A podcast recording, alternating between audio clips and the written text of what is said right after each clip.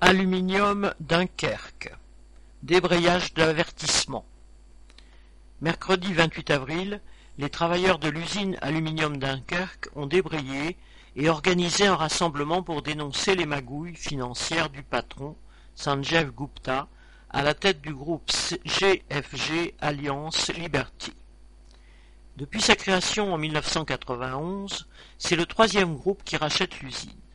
Créé par Péchinet, alors nationalisé puis privatisé, le site a été revendu à Alcan en 2007, puis à Rio Tinto en 2007 et enfin au groupe Liberty en 2019. Avec Liberty, 60 millions d'euros par an sont prélevés pour rembourser la dette de Gupta, un véritable vol du travail des salariés. Gupta a réalisé des montages financiers complexes pour acheter plusieurs usines en peu de temps en s'appuyant sur plusieurs groupes financiers auprès desquels il s'est endetté. La faillite de l'un d'entre eux, Greensill, pourrait entraîner Liberty dans sa chute.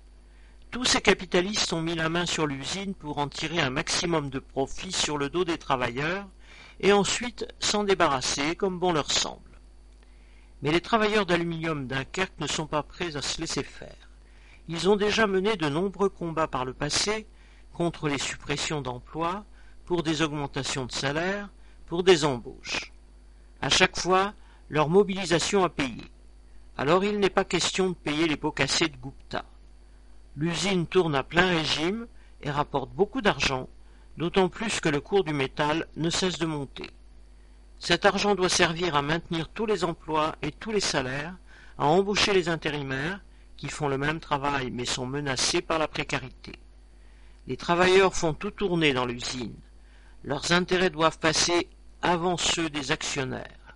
La dette de Gupta pour l'achat d'aluminium Dunkerque, ce n'est pas aux travailleurs de la payer. Correspondant Hello.